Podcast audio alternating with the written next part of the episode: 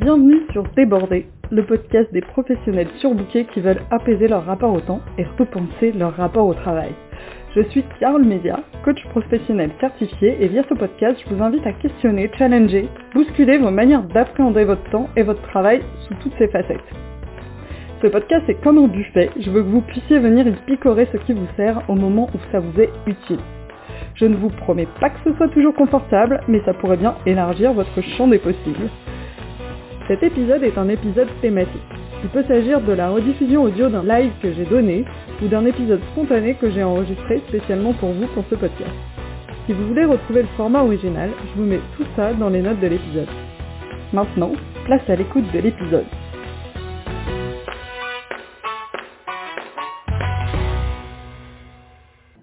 Hello à tous enregistre ce podcast depuis le port de plaisance de Lorient, euh, donc il est possible qu'il y ait du bruit, mais ce sera moins désagréable que le premier défi, parce que ce que vous risquez d'entendre, c'est euh, des bruits de fond euh, de musique du festival interceltique de Lorient, le bruit des mouettes, le bruit des bateaux, et peut-être un peu le bruit du vent, mais je vais essayer de faire en sorte que ce soit pas trop désagréable.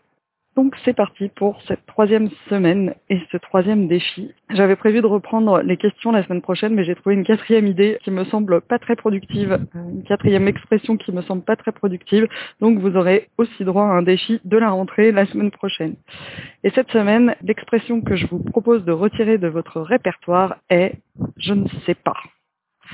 J'avais déjà fait un article sur le sujet il y a très longtemps et c'est tellement important que je vous en refais un défi. Notre cerveau est une machine à répondre à des questions. Vous lui posez une question, il cherche à y répondre. C'est plus fort que lui. Vous lui demandez quelque chose et immédiatement, il se met à chercher des réponses. Et il continue bien après que la question a été posée, en tâche de fond, vous faisant trouver des réponses sans effort conscient et volontaire de votre part, même quand vous n'y réfléchissez pas, après avoir posé la question. C'est ce qui se passe quand on vous pose une question, que vous répondez à chaud, puis que quelques heures plus tard ou quelques jours plus tard, vous vous dites ah en fait j'aurais pu répondre ça, c'était pas exactement ça, il y avait un truc de plus pertinent, plus adapté, et maintenant que j'y pense, bah, j'aurais dû dire ça, et vous vous sentez obligé de recontacter la personne pour compléter votre réponse. Et qu'est-ce que vous faites quand vous vous dites ou quand vous répondez je ne sais pas Vous bloquez tout ce processus? Vous mettez un grain de sable dans l'engrenage.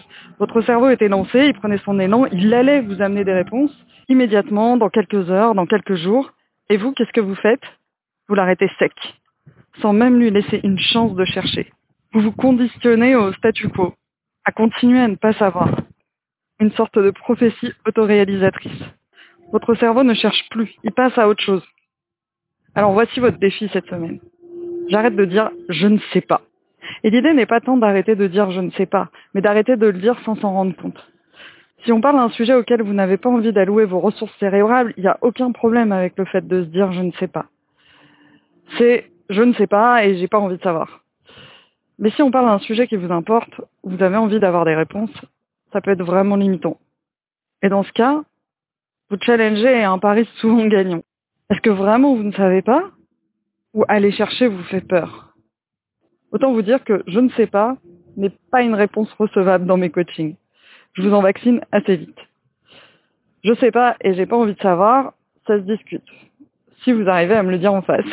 Si vous sentez que vous vous bloquez les questions et que vous avez envie de travailler sur votre relation au travail avec quelqu'un qui vous challenge, qui vous pousse à vous questionner plus, plus profondément, plus intensément, qui vous emmène dans d'autres directions que celles que vous avez déjà empruntées vous-même, c'est peut-être le bon moment pour faire un coaching. Et si vous avez envie de tester le coaching avec moi, vous pouvez, désolé pour le vent, vous pouvez rejoindre mon programme équilibre qui démarre début septembre, j'accompagnerai trois d'entre vous pendant quatre ou cinq mois pour vous permettre de vous sentir à votre place et à votre rythme dans votre travail, sans changer de job et sans renoncer à ce que vous avez envie en termes d'ambition.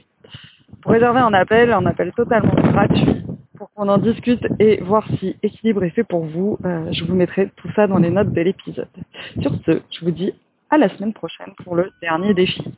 Je vous remercie d'avoir écouté cet épisode jusqu'au bout. Je vous invite à vous demander ce que vous en avez appris et surtout comment vous pouvez appliquer cet apprentissage dans votre quotidien. Si cet épisode vous a fait penser à quelqu'un, n'attendez pas pour lui transmettre. Ça pourrait changer sa journée et par la même occasion, ça m'aide aussi vraiment beaucoup. Si vous souhaitez me contacter pour me faire part de vos feedbacks, me soumettre des idées de thèmes ou de personnes à rencontrer, ce sera avec grand plaisir. Vous avez trois moyens pour le faire. soit par email à mon adresse carole at sur LinkedIn sur mon profil Carole Mesia, sur Instagram sur le compte fitintheplate-du-bas coaching. Sentez-vous libre de me contacter, je me réjouis d'échanger avec vous là-bas.